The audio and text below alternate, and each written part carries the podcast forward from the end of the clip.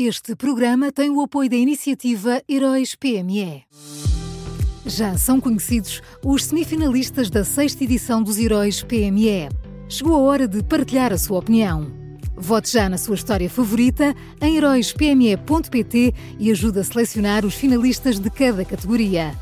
Tem até ao dia 19 de maio. Esta é uma iniciativa Unit Consulting.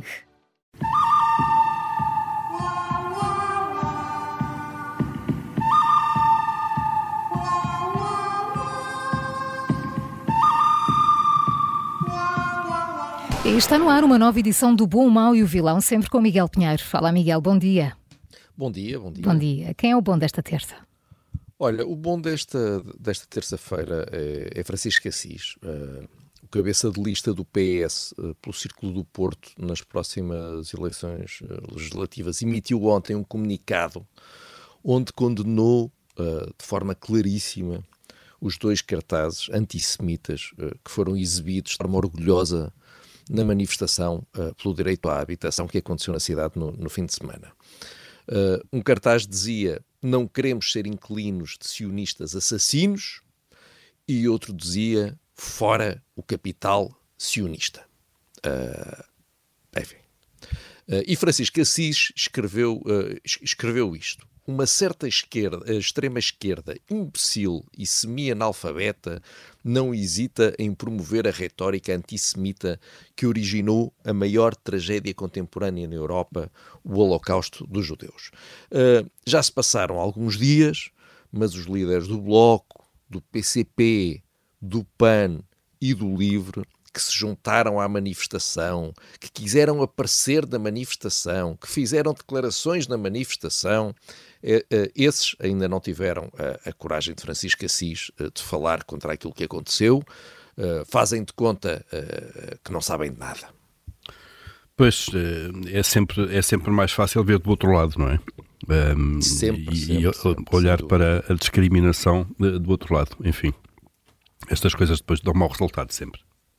É, mas normalmente eh, eh, já não é a primeira vez que depois nós, que nós vemos nestas manifestações, depois assim, umas coisas desagradáveis e, e ninguém viu nada. Ninguém, olha, não, não vi nada, não sei de nada.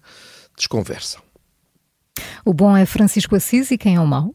Olha, o mau é Manuel Pinho. Uh, continua o julgamento do ex-ministro da Economia uh, por uh, corrupção, branqueamento de capitais e fraude fiscal.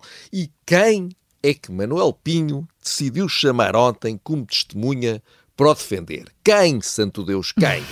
quem? Ora, decidiu chamar Vítor Scária. Vítor Scária, que foi assessor económico de José Sócrates, uh, grande José Sócrates, um grande abraço. Vítor Scária, que foi assessor económico de António Costa, mas teve de sair do cargo por causa do caso Galpgate.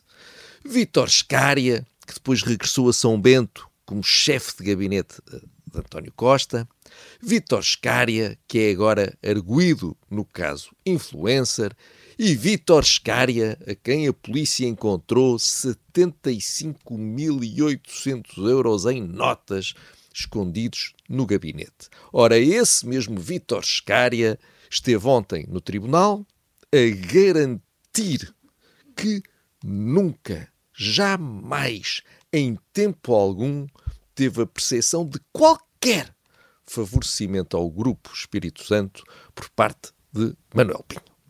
Uh, e é como diz o ditado popular: o nosso povo é muito sábio e costuma dizer, não sei se vocês já ouviram o povo a dizer isto, eu já. Diz-me que testemunhas se escolhes e eu dir-te a quem és. Nunca ouviram Todos isto? Todos os dias. É, é. E há outro que diz: fia-te na virgem não corras, não é? também há esse. Eu não sei, esse. não sei que, que ajuda é que Manuel Pinho quer neste processo que pode servir de Vitor Scária, mas ele lá saberá, basicamente. Que, pois eu, eu... que abono à sua, à sua pessoa é que pode vir do testemunho de Vitor Scária.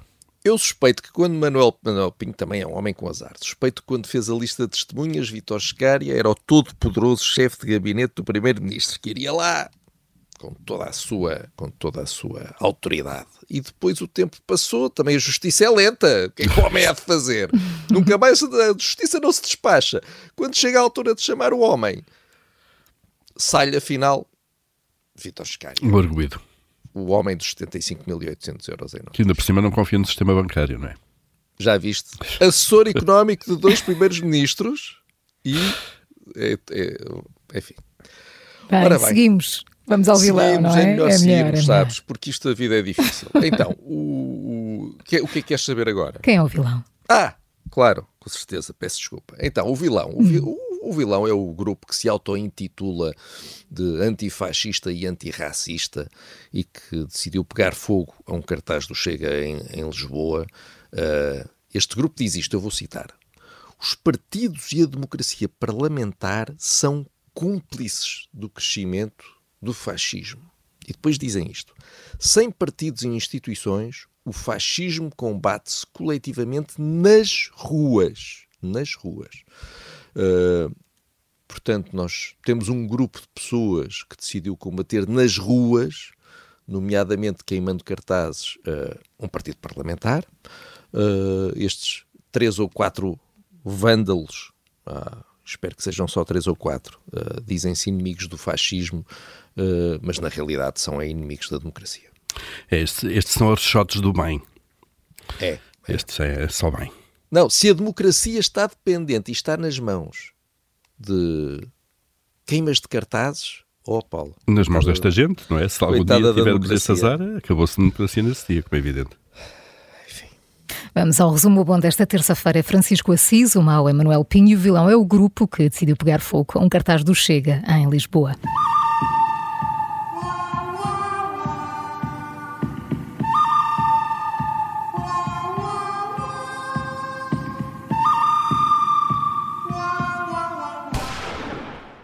Este programa tem o apoio da iniciativa Heróis PME.